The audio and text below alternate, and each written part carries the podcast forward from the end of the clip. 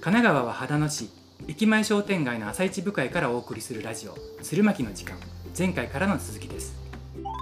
はい、始まりました。えー地域密着学校情報番組、鶴巻の時間、パーソナリティのゆうきです。同じく周平です。はい、そして今日のゲストは旅する発行クラブの、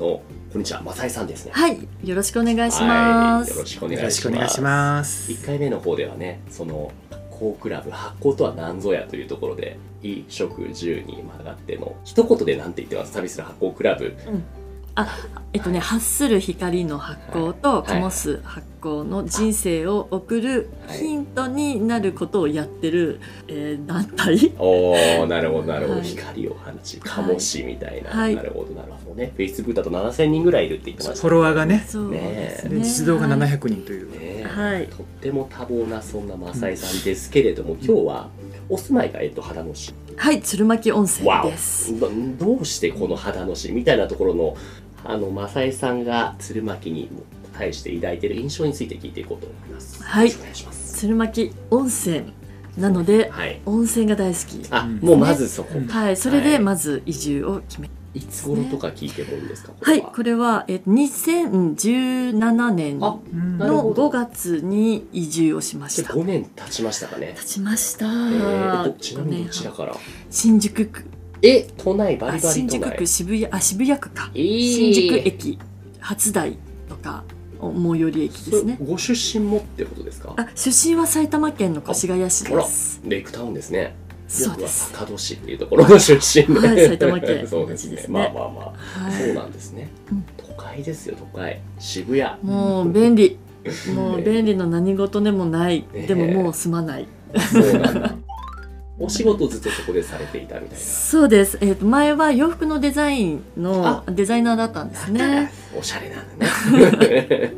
そうでデザイナーで、えっ、ともうずっとその道だったんですけど、ええ洋服の学校を出て、あそうですかはい。で、えー企画会社をみんなで、ええデザイン企画会社 OEM のね会社を、うんうんまああの最終的にはやるんですけど、ええその前にブランドとかにいてうんうんで渋谷の、えー渋谷が会社だったんですよ。オフでィス自転車で通える距離で住むって いう。えもうそこでのはいじゃあ生活がもう10年やそういうレベルですそれはね10年ぐらいでしたね。うんうん、正直疲れましたよねいやーでもなんかやっぱりその10年、まあ、あの住んでるうんうん時にやっぱりと便利なんですけど、ええその最中にやっぱり、えー、と発酵のこととか地域のこと農家さんとつながるとかそういうふうな活動が始まったんですよね。で会社員ながらも平日うはん、うんえー会社の仕事デザイナはいーで週末は、えー地方に行って農家さんとつながる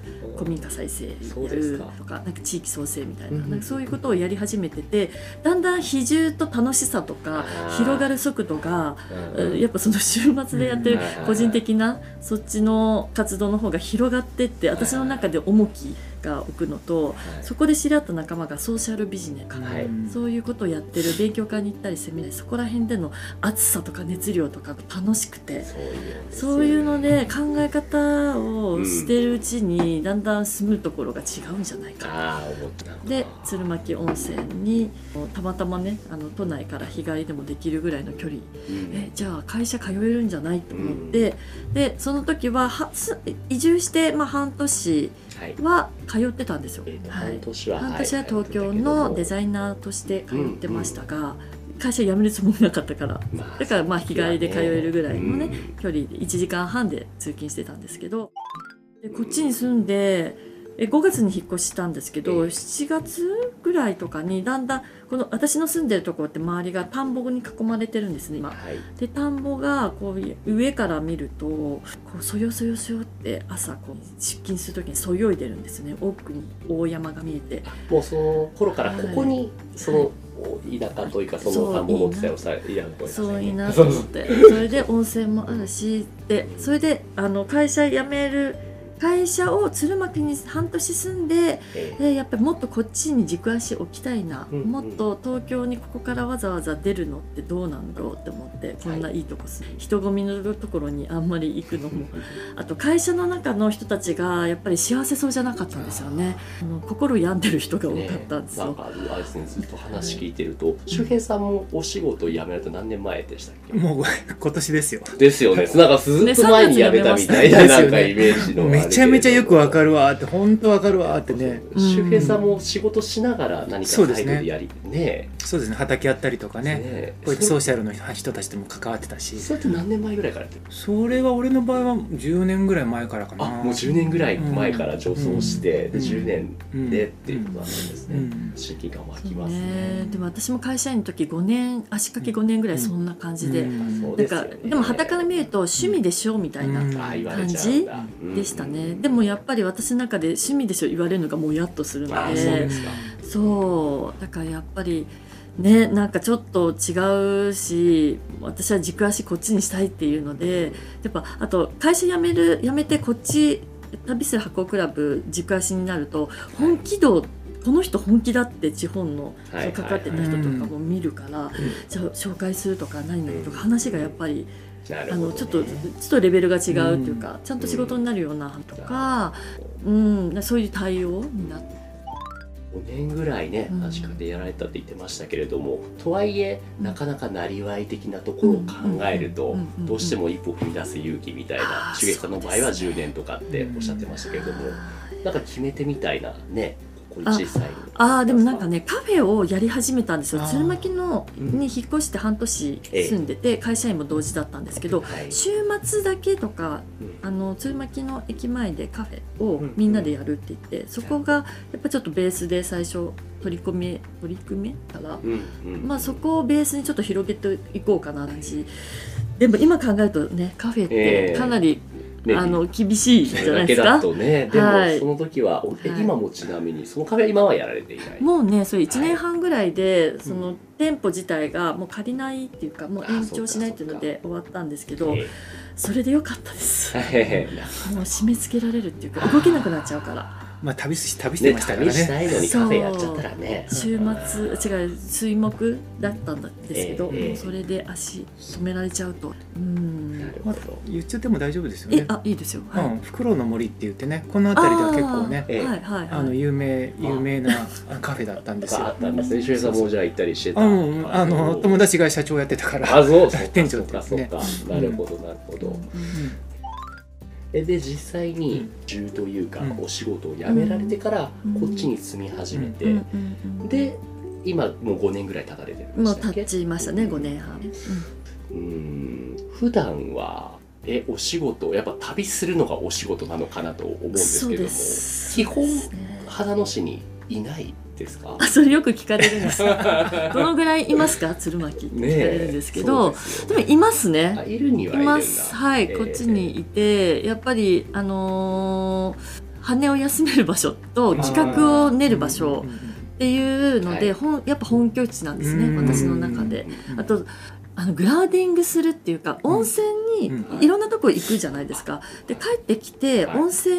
に入るんですけど高校の里湯が大好きであーで入るとグラウディングするんですよ。ググラウディングとこはこに帰ってきたっていうのと足がなんか地に足つく感じがする。してるアーシングとかっていうそうそうあそういうのでに近いですね。はいそういう、うんうんじゃあここがまあまあ船着き場みたいな、うんうんうんうん毎そう回帰ってきてほっとするっていううんはいところなんですですねね。質問リストには正江さんの1日とか1週間のスケジュールって書いてはあるんですけれどもうんもうバラバラですよね。バラバもラうねですね。そうですね。あの俺が前聞いたのは、 ええマサイさんって朝ごはん食べないじゃないですか。いやいやでも食べますよ。食べますはい食べますけどでもうん最近はうん私食べなくてもいい人になってきてあー。えだんだんもう夜とかも飛ばしてもなんかもうお腹空かないですよ一日一食生活悟悟り始めたんですか食べなくてもいけんのかなって思うぐらい。 そうなんかでやりたいことがいっぱおいでひお昼はねイベントとかでやってみんなと一緒に食事会やってで夜になると次のイベントのための仕込みを始めるわけですよねえーそうねイベントあとね企画だったとりかね。そんな感じで夜夜ご飯食べるの忘れちゃってるわけですよ忘れちゃ うで今気づくとこんな12時とかエネルギッシュにねはなんか秘訣とかあるんですかとか言ってい。それ最近すごい聞かれるんですけど、ねえ私疲れないんですよ。そんなわけないでしょ疲れね疲れるっていうあちこことがち行っなてね旅い。してえねえでもねさっきねあの知名山って言って、ねえお腹腸マッサージの人が、あの、えなんかそういうちょっと感覚がもつ感覚降ってくる感覚が持ってるような人が、うちの上に住んでて、ええ揉まれてきたんですよ揉まれてきたんだモニターで、ええでそしたら本当に私疲れないって言ったのが分かるって言ってわかるってうんああ本当今まで見たことない腸で、あのなんか腹座って活動してるよねみたいあなあなんかそうなんだもう言うことないみたいなやっぱでもそれって発酵してるってことなんじゃないのそう人生がねねえ うまいいやでも本当そうなんですよ。そうだやっぱなんかねストレスとかなんかやらされてるとか、うんそういうのもないし、うんなんか常に私は自由だっていううん感じがすごいする。構えてる感じすうんるですよもんね本当にそういうふうにそうそうイベントイベントの毎日のようにやっててええ疲れないのって同じような質問したんですよねえそしたらもう楽しいことやってるから全然あそうそうそうですあね。ーでも周平さんも最近そんな感じじゃない、あまあそうね発酵してる発行してますよおー光ってる。ねありがとうねえうんうんえー、素晴らしいなじゃあそんな感じかな鶴巻の印象について聞き忘れたこととか周平さんの方は鶴巻推しのいいところあえーもうねね鶴巻温泉でしょううんんって思います。でうんあとやっぱり、うんあのー直売所うんうんとかが、うんもう鶴巻温泉の、うんうんまあ、販売所にもあるし、朝一、うん土曜の朝一朝一がいいよねうん行くよね、のりこさんとか言って、もうディエンスの、毎週何曜と何曜だっけ、のりこさん、朝水一曜は。と土曜ですね。そうですね。はい、そう今日も土曜日なのはいで、東京行き忘れたはの。そう土曜私が買うものは野菜とか果物とかじゃなくて花なんですね。あ、関野さん。関野さんのいいあ今な日ね花屋さんでありそまうすそうよね。そう、うん、花を大量に買い込みまうす。うんあらまちに大きいガラスのベースがあっうて、んそれにいっぱい入れて、うんいっぱいいつも買うので、うんいつもサービスしてくれあ、る。そうなんうんだ。関野さんのラジオ会もちょうど前回撮ったから、今度聞いてみてくださ本い。当ですか。うんわかりました。いいですね。いいところ聞けた。はい今回は旅する発酵クラブの浅江さんをゲストに鶴巻の印象についてお話しした。ありがとうございました。はい、ありがとうございました。次週へ続きます。ご清聴ありがとうございました。